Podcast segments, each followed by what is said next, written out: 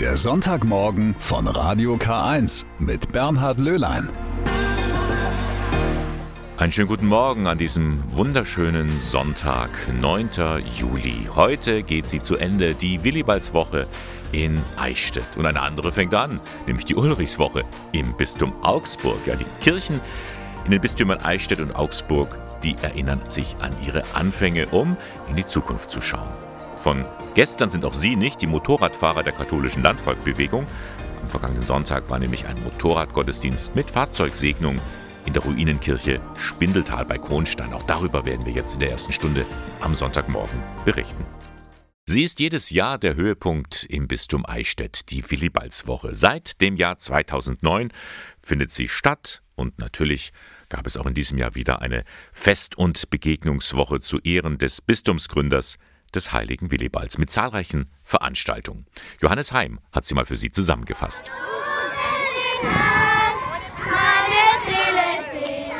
Großer Trubel auf dem Volksfestplatz in Eichstätt. Rund 180 Kinder aus dem ganzen Bistum sind mit ihren Chorleiterinnen und Chorleitern zum Tag der Kinderchöre gekommen. Damit beginnt in diesem Jahr die Willibaldswoche im Bistum Eichstätt. Sie steht unter dem Motto Hoffnung schöpfen. Die Kirchenmusik beteiligt sich gern am Festprogramm. Diözesan Musikdirektor Manfred Feig. Ich finde es eine tolle Gelegenheit, unsere Vielfalt von unseren kirchlichen Gruppen zu zeigen. Wenn hier viele Kinder zusammenkommen und miteinander spielen, Gottesdienst feiern, essen, Leben teilen, das finde ich eine tolle Farbe, die auf der Willibaldswoche nicht fehlen sollte. In einem langen Zug ziehen die Kinder mit Schildern und Gesängen an der Altmühl entlang. Ziel ist die Schutzengelkirche.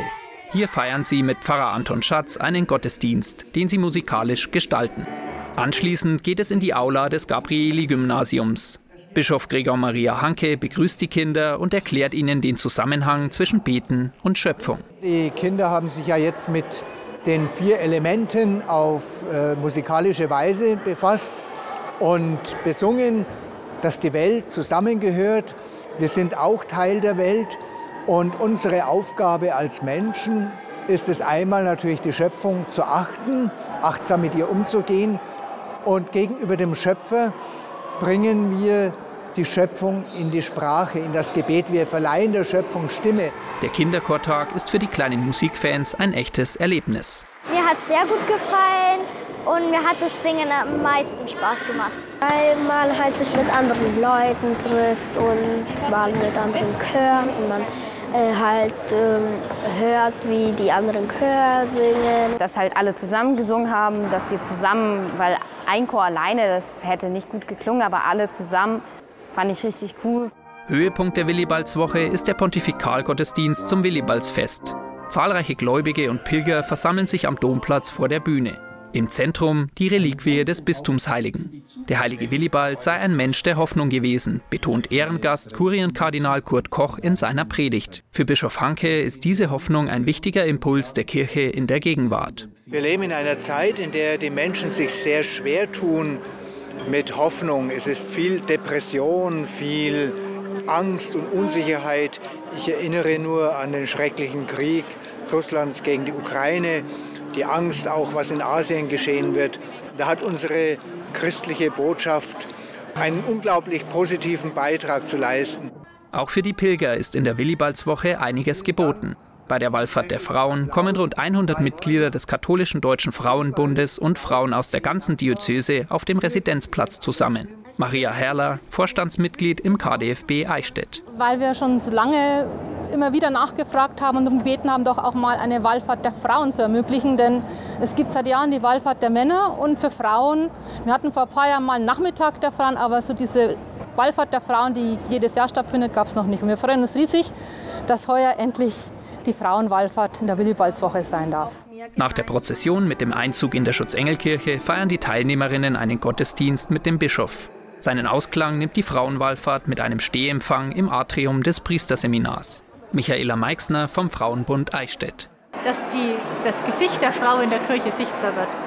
Weil Frauen bewegen in der Kirche so viel und sind leider eben in der Kirche selber am Amt eben gar nicht beteiligt. Und deswegen ist es mir ganz wichtig, in der, in der Frauenbund-Wallfahrt eben mitzuwirken. Ein buntes Programm für Kinder, Jugendliche und Erwachsene.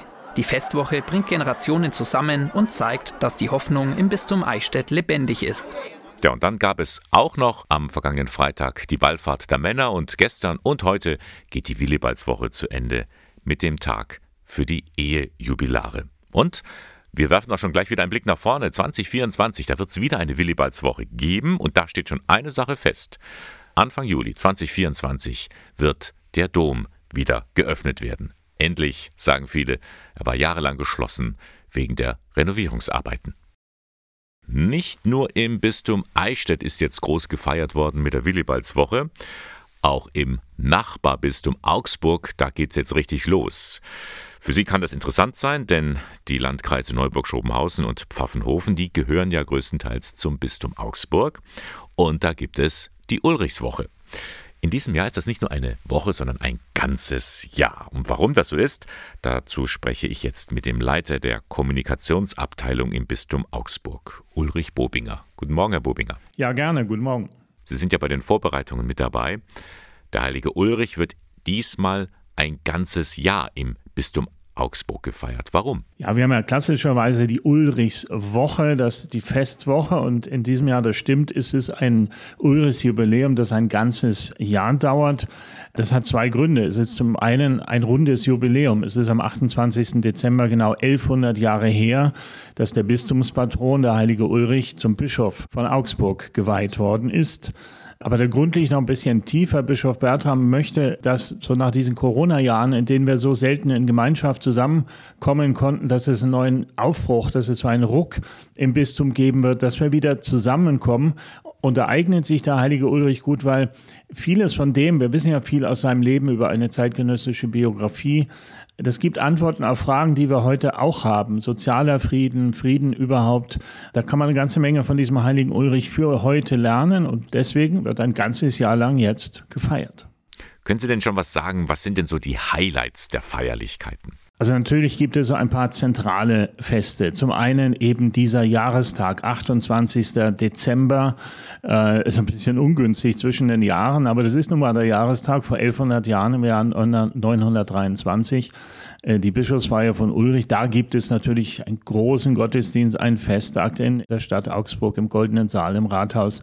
Am Tag vorher eine große Lichterprozession es gibt im Frühjahr nächsten Jahres eine große europapolitische Tagung in Ottobeuren. Es gibt sehenswerte Ausstellungen im Diözesanmuseum.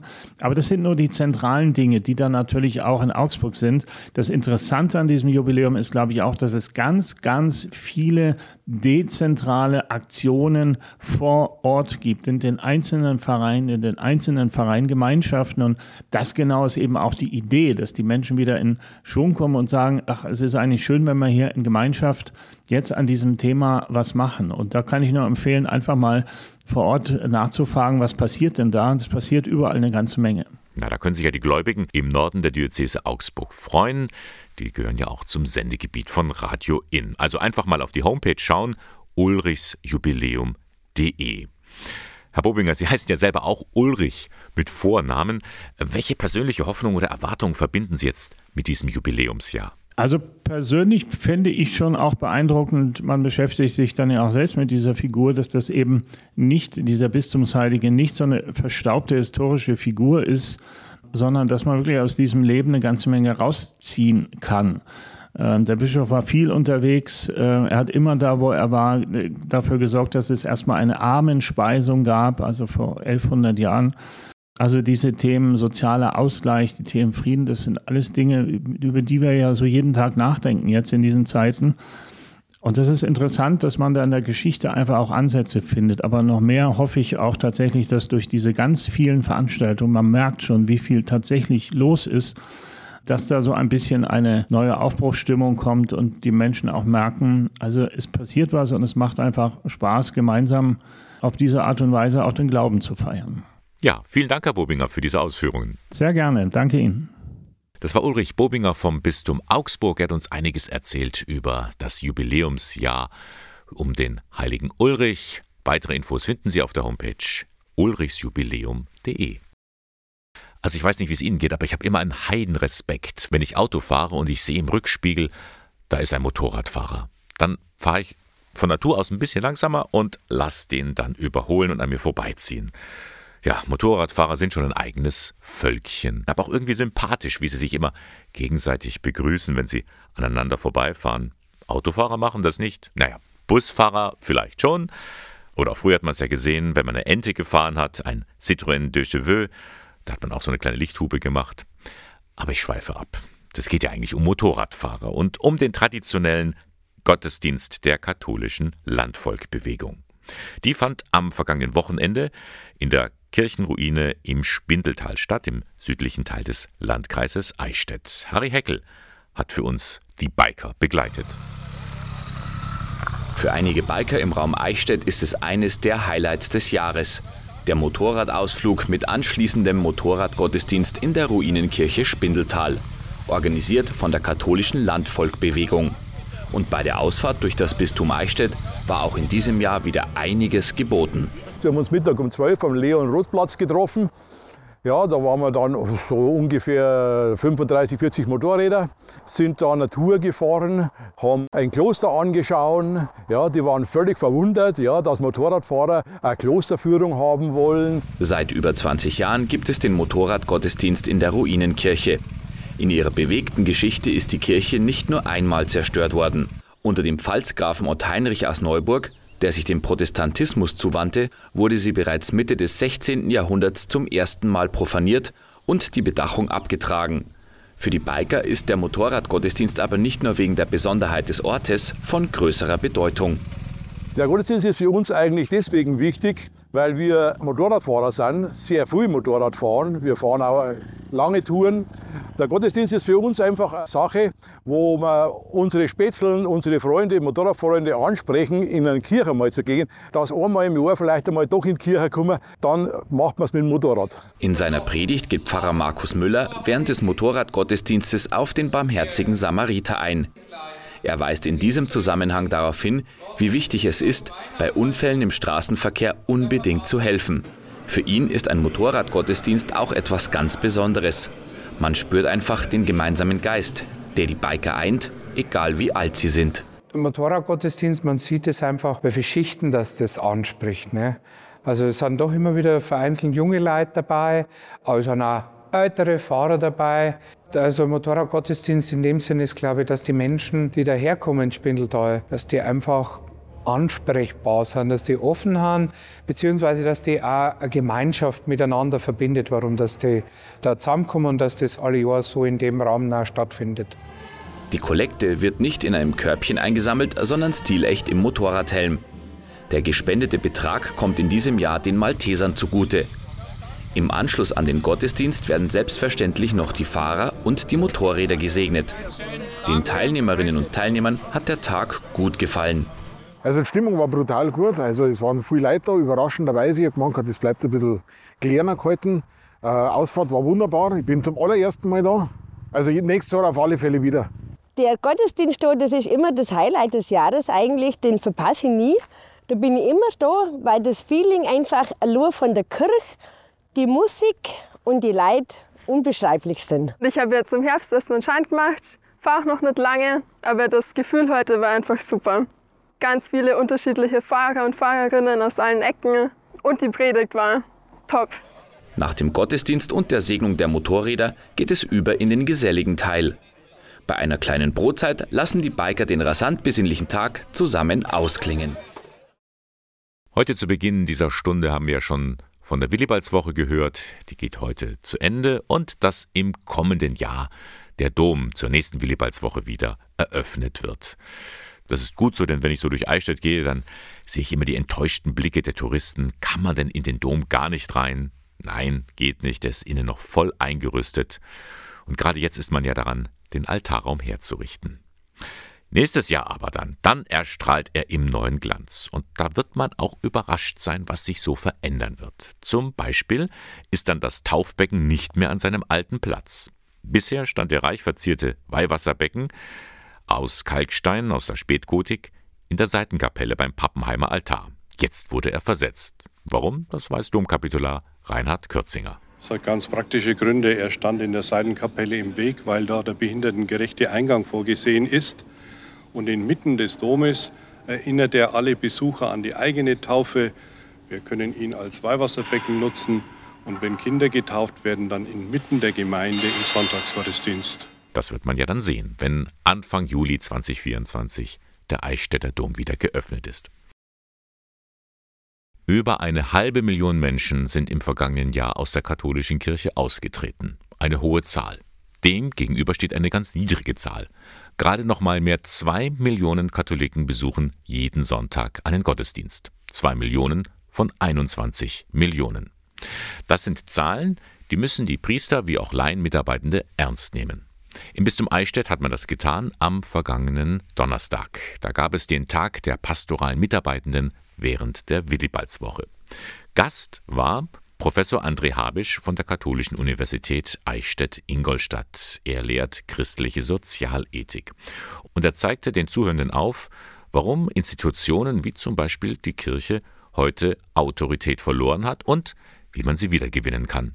Nach dem Vortrag habe ich mich mit ihm unterhalten. Herr Professor Habisch, es gibt ja immer wieder Umfragen, wie beliebt sind Organisationen, Institutionen in Deutschland.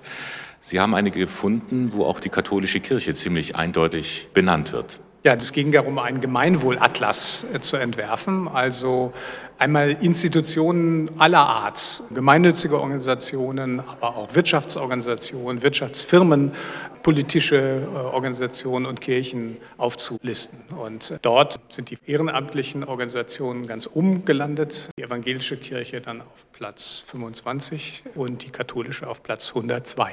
Woran das liegt, kann ich Ihnen jetzt hier nicht ohne weiteres sagen, da denke ich, äh, hat vielleicht auch damit zu tun, dass wir Autorität nicht immer als Ergebnis von Anerkennungsprozessen verstehen. Nun haben Sie hier beim Tag der pastoralen Mitarbeitenden während der Willibaldswoche diese Analyse vorgetragen.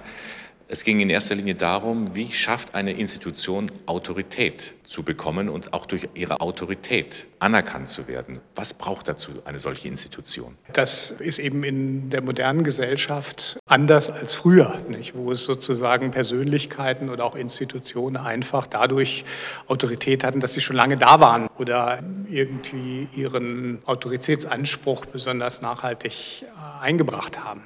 Heute in einer freiheitlichen Gesellschaft äh, kommt es zu Anerkennungsprozessen. Und dazu wissen wir einiges, wie so etwas funktioniert. Das hat eben auch mit Selbstbindung an Regeln zu tun. Also Transparenz des Handelns, Rechtsstaatlichkeit in dem Sinne, dass man sich auch an die öffentliche Ordnung hält und die auch kompromisslos umsetzt, auch wenn es einem vielleicht selber mitunter schwerfällt. Aber auch eben Partizipation, hinhören auf das, was Menschen in meiner Organisation zu sagen haben, auch in unterschiedlichen Sachzusammenhängen, weil ich einfach weiß, dort bekomme ich Informationen, die ich auch als Autoritätsperson, als Entscheider selber nicht habe und auf die ich aber angewiesen bin, wenn ich denn eine gute Entscheidung treffen will. Das legt ja den Schluss nahe, mit Einbeziehen von Mitarbeitenden in Entscheidungsprozesse, diese dann auch transparent zu machen, fehlt überwiegend bei der katholischen Kirche wenn das Ansehen so gering ist? Das könnte man sicherlich so äh, vermuten. Ich denke, es ist da auch ein bisschen ungerecht von der katholischen Kirche nur zu sprechen. Es gibt durchaus Organisationen, die zum Beispiel auf der Liste ganz oben stehen, wie die Malteser oder Johanniter. Äh, das heißt also, Kirche findet ja in unterschiedlichen Orten auch unterschiedlich statt. Nicht? Aber dass die katholische Kirche da ein Problem hat, ist sicherlich nicht zu bestreiten. Was wären dann so Handlungsmaßnahmen, also so Empfehlungen? Entwicklungen. Ich meine, die katholische Kirche war ja auch schon vor äh, ungefähr 200, 300 Jahren auch mal ziemlich am Boden nach der Säkularisation. Was könnte ihr heute wieder helfen? Also zunächst mal glaube ich, dass allein diese Wahrnehmung, äh, dass ich als Autoritätsperson auf die Anerkennung der anderen angewiesen bin, schon mal eine andere Haltung auch von Autoritätspersonen hervorbringen kann und gestalten kann. Als Institution muss ich vor allen Dingen Regeln definieren, wie ich mit den Menschen umgehen möchte, mit denen ich zu tun habe, mit denen, wie ich mit meinen Mitarbeitern umgehen möchte äh, und muss mich auch selber an diese Regeln halten. Das heißt also Regelgebundenheit, Transparenz und auch Erklärung dessen, wie ich entscheide und, und was ich entscheide. Partizipation im Hinhören auf diejenigen, die mir diesbezüglich wichtige Dinge zu sagen haben.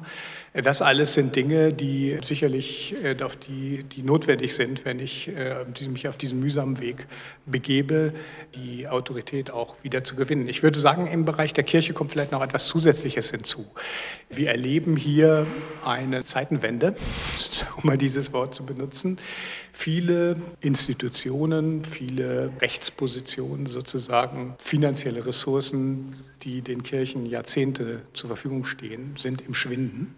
Ja, ich glaube, dass wir auch als Kirche stärker nachdenken müssen darüber, wie wir im 21. Jahrhundert unser kirchliches Leben noch gestalten wollen, wenn wir in einer ganz anderen Welt leben, in der wir alle viele dieser Dinge nicht mehr haben und trotzdem vielleicht auch christliche Identität in dieser veränderten Umwelt dann auch umsetzen wollen. Eine Frage von den Zuhörenden war, hat die Kirche eine Zukunft? Hat sie die? Die Kirche hat deshalb eine Zukunft, weil sie sich berufen fühlt von Jesus Christus. Ja. Und das ist auch im 21. Jahrhundert äh, gültig. Aber wir haben natürlich in der Kirchengeschichte immer ganz, ganz unterschiedliche Formen kirchlichen Lebens erlebt. Angefangen von den ersten Gemeinden bis hin dann nach der konstantinischen Wende die Kirche als Herrschaftsorganisation, aber auch natürlich die angefochtene Kirche sozusagen im Widerstand. Denken Sie auch an Osteuropa. Wir werden auch wieder neue Formen kirchlichen Lebens uns aneignen und gestalten, aber die sehen vielleicht auch ganz anders aus als vieles, was wir heute gewöhnt sind. Kirche ja, aber anders. Herzlichen Dank, Herr Professor Habisch. Sehr gerne. Soweit André Habisch, Professor für christliche Sozialethik an der Katholischen Universität Eichstätt-Ingolstadt. Während der Willibaldswoche hat er den pastoralen Mitarbeitenden aufgezeigt, wie man heute Autorität durch Anerkennung erlangen kann. I swear all for one heute am Sonntagmorgen mit Radio K1. All for one, alle für einen. So sieht es zumindest von der westlichen Welt her aus, wenn es um die Ukraine und den Krieg geht. Man unterstützt die Menschen vor Ort, vor allem die, die in der Ostukraine sind, denn sie sind ja besonders betroffen von dem Krieg. Auch die Kirche kümmert sich um diese Menschen. In Donetsk, dort lebt und arbeitet Weihbischof Maxim Ryabuka. Vergangene Woche war er zu Gast in Eichstätt und hat sich mit dem Eichstätter Bischof Gregor Maria Hanke über die Lage ausgetauscht. Er berichtete über die schwierige Situation der Kirche im Krieg. Täglich erfahre er zwei verschiedene Seiten. Jeden Tag spüre ich Leid und Trauer des menschlichen Lebens. Aber ich spüre auch die große Anwesenheit Gottes in ganz konkreten Taten der Priester und Gläubigen, die sich für andere einsetzen. Die pastorale Situation sei eine Herausforderung, sagt der Weihbischof. Man versuche Kontakte zu den Menschen zu halten, die in den besetzten Gebieten leben, vor allem über die Sozialmedien. Drei der vier Regionen seines Gebietes sind von Russland besetzt.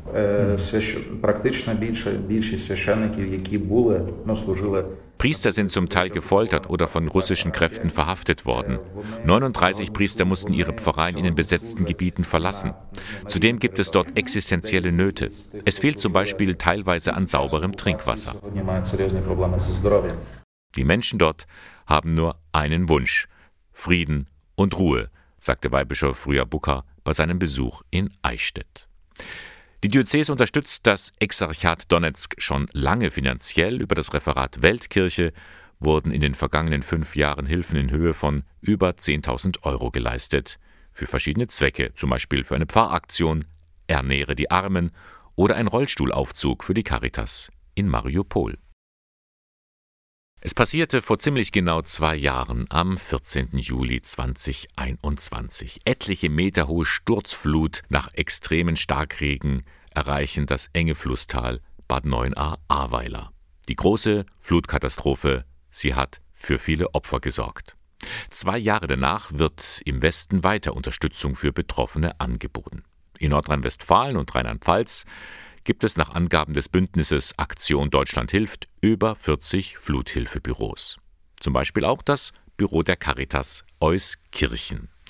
Dort hilft Gianna Balaban. Sie unterstützt die Menschen bei den Anträgen für den Wiederaufbau. Dabei kann es sein, dass wir den Senioren eine E-Mail-Adresse einrichten, bis hin, dass wir wirklich Rechnungen einscannen und sortieren. Die Spendenmittel sind insbesondere für Menschen da, bei denen sich noch Lücken auftun. Die Lücken finden wir heraus durch Einzelfallgespräche. Wir bieten den Menschen ein offenes Ohr an und können mit ihnen zusammen dann herausfinden, in welchen Bereichen wir sie noch finanziell oder auch äh, durch psychosoziale Beratung unterstützen können. Eine Besonderheit sind die sogenannten Aktionstage. Auf diese Weise bleibt man vor allem in Kontakt mit den Kindern und Jugendlichen. Da besucht man mal einen Freizeitpark, da können sie auch Vergangenes einfach mal außen vor lassen. Außerdem tauschen sich Kinder und Jugendliche aus und stellen fest, wir können die Dinge auch selbst bewegen. Zu uns kommt jeder, von Alter unabhängig, von der Konfession unabhängig, von den Belastungen unabhängig, aber auch von dem Betroffenheitsgrad. Das kann sein, dass das Haus tatsächlich materiell zerstört worden ist. Es kann aber auch sein, dass Menschen Dinge erlebt haben, die sie bisher noch nicht gut verarbeiten konnten. Für jeden, der bei uns an der Tür klingelt, steht die Tür offen. Was den Betroffenen immer wieder schwer zu schaffen macht, das sind Unwetterwarnungen. Wenn sie die hören, bekommen viele Angst, wie zum Beispiel die kleine Dorfgemeinschaft in Schweinheim, die hat die Steinbachtalsperre direkt vor der Haustüre. Schicksale, die uns besonders bewegt haben, sind die, wenn Menschen wirklich auch Personen verloren haben. Das kann sein, dass das aus Bekanntenkreis auch vernommen worden ist, einfach nur gehört. Es kann aber auch sein, dass ein Verlust direkt erfahren wurde. Das sind natürlich immer schwierige Beratungsgespräche. Der Caritasverband Euskirchen war selbst stark von der Flut betroffen. Trotzdem hat man gleich nach der Flut mit der Hilfe angefangen und zeitnah das Fluthilfebüro aufgebaut. Und dieses Büro wird es wohl noch ein paar Jahre geben, meint Martin Joost, Vorstand vom Caritasverband Euskirchen. Gott sei Dank ist jetzt die Antragsfrist verlängert worden durch das Land, weil doch viele, viele Betroffene immer noch keinen Antrag gestellt haben. Und wir ja in unserer Beratungstätigkeit feststellen, da ist hoher Unterstützungsbedarf. Und die Zeit ist jetzt vorhanden, dass wir also mindestens in den nächsten drei Jahren immer noch diese Antragsunterstützung leisten können oder eben auch dann bei bewilligten Anträgen bei den Verwendungsnachweisen behilflich sein können, weil noch eine ganze, ganze Menge zu tun ist. Man ist gut vernetzt, arbeitet eng mit der evangelischen Diakonie zusammen und so kann man gewährleisten, die Hilfe kommt bei den Leuten an. Dabei sind die Mitarbeiter der Caritas selbst betroffen. Mir fallen spontan zwei Mitarbeiter ein, die einen sehr, sehr starken Flutschaden hatten am Haus bei der Wiederaufbauarbeit dann noch Schwierigkeiten hatten, sich äh, verletzt hatten bei der Wiederaufbauarbeit. Also wirklich ganz, ganz tragisch und dramatisch teilweise. Und auch eine Mitarbeiterin, die in Bad Münstereifel gewohnt hat, bei der Flut selber unterwegs war, nicht zu Hause war. Ja, nach Hause kam und nichts mehr vorgefunden hat. Also im wahrsten Sinne des Wortes nur noch das hatte an Kleidung und an persönlichen Gegenständen, die sie bei sich trug oder am Leibe hatte. Sagt Martin Joost vom Caritasverband Euskirchen. Zwei Jahre nach der Flutkatastrophe wird den Menschen geholfen von der Caritas und von vielen anderen Einrichtungen vor Ort. Alles begann im Februar 1997. Da fand in Eichstätt die zentrale Eröffnung der Miserior Fastenaktion statt. Gäste aus aller Welt waren gekommen, unter anderem Bischof Charles Palmer Backel aus der Diözese Koforidua im afrikanischen Ghana. Und wie das so ist, man kommt ins Gespräch, plaudert miteinander und auf einmal wurde eine Idee geboren. Anita Motzet vom Bund der deutschen katholischen Jugend BDKJ erinnert sich. Die Erwachsenen haben Puna, aber vom BDKJ her bekommst du nichts mit, die schicken Geld runter, aber so eine richtige Partnerschaft ist nicht da. Und wir wollten halt eine Partnerschaft, die wirklich unter Kontakten besteht. Nicht nur Geld unterschicken macht damit was, sondern hauptsächlich eben damit Partnerschaft unter Menschen ist. Gesagt, getan. Ein Jahr später wird die Partnerschaft besiegelt zwischen dem BDKJ und dem Jugendverband COSRA, der sich sozial und religiös engagiert. Sehr zur Freude vom Initiator höchstpersönlich, Bischof Charles Palmer Buckle. Ich freue mich sehr über diesen Kontakt und ganz besonders, wenn ich sehe, dass dieser Kontakt ist von den Jugendlichen selbst entstanden worden. Ne? Es war nicht von mir als Bischof oder sowas. Die Jugendlichen wollten eine Partnerschaft haben mit der Jugendgruppe in Ghana und ich habe nur diese Brücke geschlagen. Ne? Und nun ist diese Partnerschaft äh, so äh, entstanden. Genau 25 Jahre ist das nun her. Schon im ersten Jahr besuchte eine Delegation aus Ghana das Bistum Eichstätt. Die Menschen in Deutschland sind so nett, so gut, so freundlich. Sie möchten immer denen ihre Liebe zeigen, die sie treffen. Diese persönlichen Kontakte waren gerade auch für die Jugendlichen in Deutschland eine Bereicherung. So wurden Vorurteile abgebaut und Freundschaften geschlossen, meinte der damalige Jugendpfarrer Ottmar Breitenhuber, ein Motor der Partnerschaft. Wir wollten den Jugendlichen hier in Eichstätt die Möglichkeit geben, äh, ganz persönlich Menschen aus Afrika, aus Ghana kennenzulernen und somit, dass äh, die Möglichkeit besteht, dass sich zwei Kulturen näher kommen. Und näher gekommen sind sie sich in den vergangenen Jahren immer wieder. Etwa alle zwei bis drei Jahre kam es zu einem sogenannten Fachkräfteaustausch in Eichstätt oder in Ghana. Immer ging es darum, etwas voneinander zu lernen, von der Kultur, dem Glauben oder wie man mit der Umwelt umgeht, wie zum Beispiel im Jahr 2015. Christoph Reitel, damals im Arbeitskreis Ghana. Wenn man sich vorstellt, in Accra an der Küste Abu Bloshi liegt der komplette Küstenstreifen voller Elektronikschrott. Und das ist kein Elektronikschrott, der aus Ghana kommt, sondern das ist größtenteils aus Mitteleuropa, aus Deutschland Elektronikschrott, der auf dubioseste Weise dorthin gerät das Leben der Leute dort vor Ort einfach zerstört. Wir haben die Giftstoffe drin, die das Wasser verseuchen, die die äh, Leuten direkt krank macht. Und ich glaube, es ist ganz wichtig, dass wir hier in einen Austausch äh, kommen, wie wir da eben dagegen antreten können. Genau das ist auch das Ziel. Die Mitglieder des Arbeitskreises Ghana sind Multiplikatoren, die dann in ihren jeweiligen Jugendverbänden vor Ort von ihren Erfahrungen berichten. So weitet sich die Partnerschaft aus. Erst im September vergangenen Jahres war wieder eine Delegation in Ghana. Zurückgekehrt ist man mit vielfältigen Eindrücken. Angefangen bei den Straßenverhältnissen, äh, beim Essen, die Herzlichkeit der Leute, die Freundlichkeit, die Gastfreundschaft, das Land an sich, das ist alles wunderbar und das bleibt alles irgendwie in Erinnerung. Ja, also mir ist vor allem im Gedächtnis geblieben, die Personen, die auf der Straße ihren Eink also ihre Einkäufe uns angeboten haben und immer und zwischen den Autos durchgelaufen sind, das war schon anders als für uns. Es war lebhaft. Ähm, der Sonntagsgottesdienst ging mal zwei, zweieinhalb Stunden, aber es war überhaupt kein Problem, weil gesungen wurde, geklatscht worden ist, zum Abschluss wurde getanzt.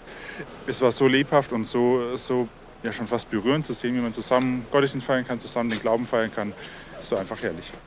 Und es geht weiter. Stefan Eberl zum Beispiel macht gerade sein Praxissemester im Studiengang Religionspädagogik in der Diözese Koforidua in Ghana. Er ist Teil des Pastoralteams an der dortigen Dompfarrei und im Austausch mit den Jugendlichen des Verbandes KOSRA. Man lernt Menschen kennen, mit denen man verbunden ist, mit denen man sich austauscht und dadurch einfach sich über das heißt persönliche Dinge, aber auch kirchenpolitische Dinge austauscht. Wie macht ihr das? Wie machen wir das? Und dadurch auch voneinander lernen kann. 25 Jahre dauert sie nun an, die Partnerschaft zwischen dem BDKJ im Bistum Eichstätt und Kosra in Ghana. Das ist ein Grund zum Feiern und das wird an diesem Sonntag auch getan im Jugendhaus Schloss Pfünz. Ein Begegnungstreffen mit vielen ehemaligen und aktiven Mitgliedern des AK Ghana, den es wohl noch lange geben wird. Die aktuelle Vorsitzende, Maria Rauch, ist da zuversichtlich. Ich möchte dem Akagana zum 25-jährigen Jubiläum gratulieren und für die Zukunft wünschen, dass die Partnerschaften auch in den nächsten Jahren wachsen, anhalten und zusammen in die Zukunft gehen. Für die nächste Zeit ist geplant, dass wir gemeinsam mit COSRA den Fachkräfteaustausch nach Deutschland planen und gestalten und schauen, wann er stattfindet.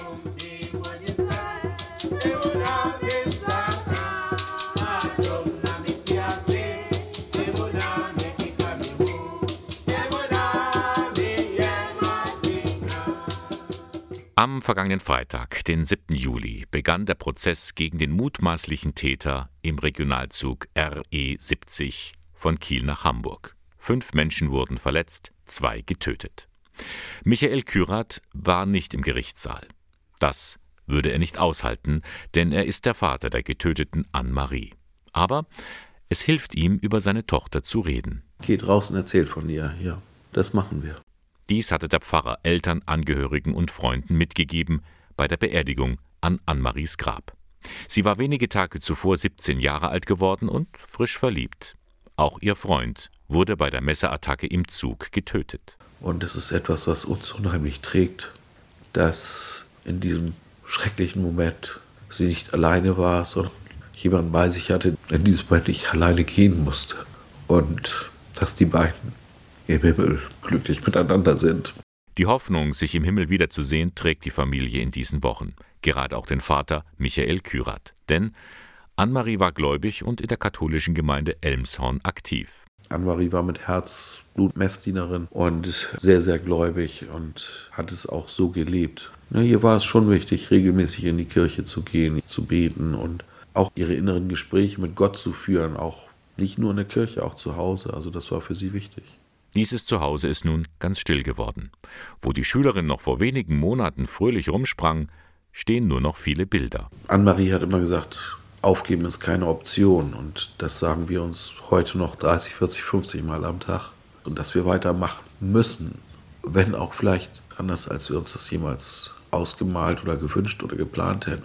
Die Samstagabendmesse ist für die Eltern zu einem festen Ritual geworden. Hier zünden sie eine Kerze für Anne-Marie und ihren Freund an, hier trauern und beten sie, auch wenn es nicht immer einfach für die beiden ist. Einerseits hadert man natürlich mit dem Glauben und fragt Gott, warum tust du mir das an oder tust du uns das an?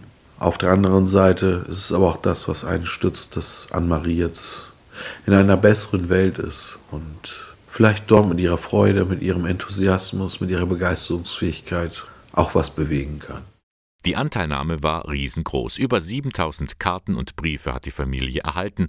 Und es berührt sie sehr, wie viele Freunde, Bekannte, Klassenkameraden und auch Unbekannte ihre Tochter am Grab besuchen. Also es sind sehr, sehr viele Menschen, die zu ihr hingehen und wir nicht, nicht immer wissen, wer es ist, aber es gehen sehr viele Menschen hin und gedenken an sie, gießen ihre Blumen und machen und tun und also das ist auch ein Zeichen, wie sehr sie wertgeschätzt und geliebt worden ist, dass das Menschen immer noch tun und auch zu ihr gehen. Sagt Michael Kürat, er ist Vater von Anne-Marie. Die Jugendliche ist bei der Messerattacke im Regionalzug bei Brockstedt getötet worden. Am Freitag begann der Prozess. Ja, wir machen gerade ganz viel mit, was das Wetter betrifft. Erst Starkregen oder Hagel, dann wieder eine Hitzewelle. Ja, man spürt irgendwie schon diesen Klimawandel. Auch wenn wir in Bayern hier noch recht komfortabel leben, Landwirte müssen trotzdem immer wieder Angst um ihre Ernte haben. Da kann ein bisschen Unterstützung von oben nicht schaden. Deswegen gibt es den Wettersegen.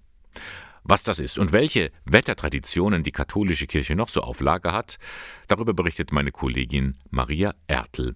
Sie hat sich mit Pfarrer Stefan Rauscher vom Pfarrverband Holledau getroffen. Von Kreuzauffindung bis Kreuzerhöhung, vom Markustag bis Erntedank. Oder so, dass es alle verstehen. Vom Frühjahr bis zum Herbst ist der Wettersegen ein fester Bestandteil des Gottesdienstes.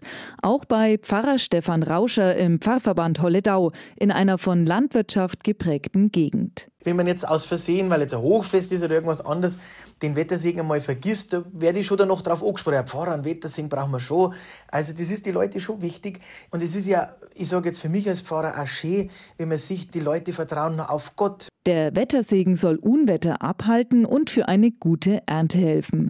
Im Gegensatz zum normalen Segen wird dafür oft ein besonderes Utensil gebraucht, klärt Pfarrer Rauscher auf. Meistens, das ist ja so eine Tradition, nimmt man einen Kreuzpartikel dazu her, ja, um die Besonderheit nochmal auszudrücken oder ein Reliquiar wird auch oft hergenommen.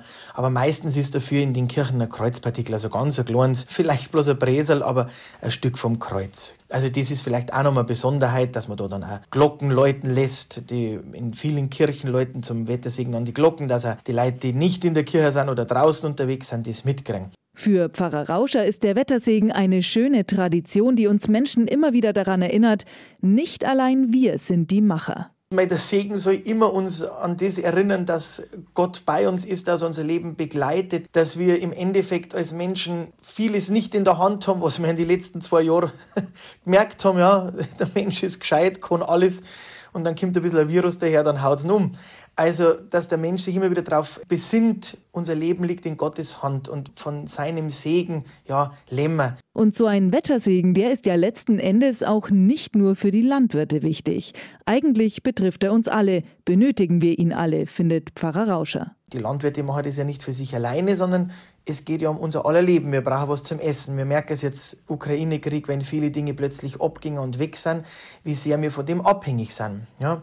Und dass man dann um den Segen Gottes bittet und sagt, Herrgott, allein schaffen wir das nicht, aber mit deiner Hilfe kriegen wir das, finde ich eigentlich eine wunderbare und eine schöne Tradition, wo man merkt, dass der Glaube eben auch im Leben verwurzelt ist. Und so kirchliche Wettertraditionen gibt es übrigens noch mehr, auch außerhalb des Gottesdienstes, wenn auch nicht mehr überall praktiziert. Ich weiß das als Kind, bei uns war das noch, dass man, wenn ein Gewitter aufgezogen ist oder unterm Gewitter, dass man die Glocken geläutet hat. Zum einen natürlich, um die Leute zum Gebet zu holen und man hat ja dann zu Hause auch eine Wetterkerze angezündet. Und das Glockenläuten ist auch eine alte Tradition, hat natürlich auch einen anderen Sinn, habe ich mir mal erklären lassen, dass diese Schallwellen auch die Wolken auseinanderreißen oder weitertreiben. Heute ist der Wettersegen oft die letzte verbliebene Tradition für gutes Wetter in der katholischen Kirche. Noch bis zum Herbst an jedem Sonntag. So schwungvoll und dynamisch geht er jetzt zu Ende, der Sonntagmorgen mit Radio K1. Und da blicken wir noch einmal, wie immer, zurück auf die vergangenen drei Stunden. Da hatte ich Ihnen ja von der Ulrichswoche erzählt, die in diesem Jahr gar keine Woche, sondern ein ganzes Jahr dauern wird. Ulrich Bobinger vom Bistum Augsburg freut sich auf dieses Ulrichs Jubiläum, denn der heilige Mann von damals kann auch uns heute noch viel sagen. Das gibt Antworten auf Fragen, die wir heute auch haben. Sozialer Frieden, Frieden überhaupt. Ähm, da kann man eine ganze Menge von diesem heiligen Ulrich für heute lernen und deswegen wird ein ganzes Jahr lang jetzt gefeiert. Dann schauen wir wieder nach Eichstätt. Dort ist ja der Dom noch geschlossen. Er wird erst nächstes Jahr zur Willibaldswoche geöffnet werden. Der Taufstein wurde aber schon mal versetzt von einer Seitenkapelle mitten in die Mitte, mitten in das Herzstück des Domes. Domkapitular Reinhard Kürzinger zählt uns warum. Und inmitten des Domes erinnert er alle Besucher an die eigene Taufe. Wir können ihn als Weihwasserbecken nutzen und wenn Kinder getauft werden, dann inmitten der Gemeinde im Sonntagsgottesdienst. Apropos Willibaldswoche, die geht ja heute zu Ende, die Festwoche im Bistum Eichstätt. Sie stand unter dem Motto Hoffnung schöpfen. Ein Motto, das passt, findet der Eichstätter Bischof Gregor Maria Hanke. Wir leben in einer Zeit, in der die Menschen sich sehr schwer tun mit Hoffnung. Es ist viel Depression, viel Angst und Unsicherheit. Ich erinnere nur an den schrecklichen Krieg Russlands gegen die Ukraine, die Angst auch, was in Asien geschehen wird. Da hat unsere christliche Botschaft eine, einen unglaublich positiven Beitrag zu leisten.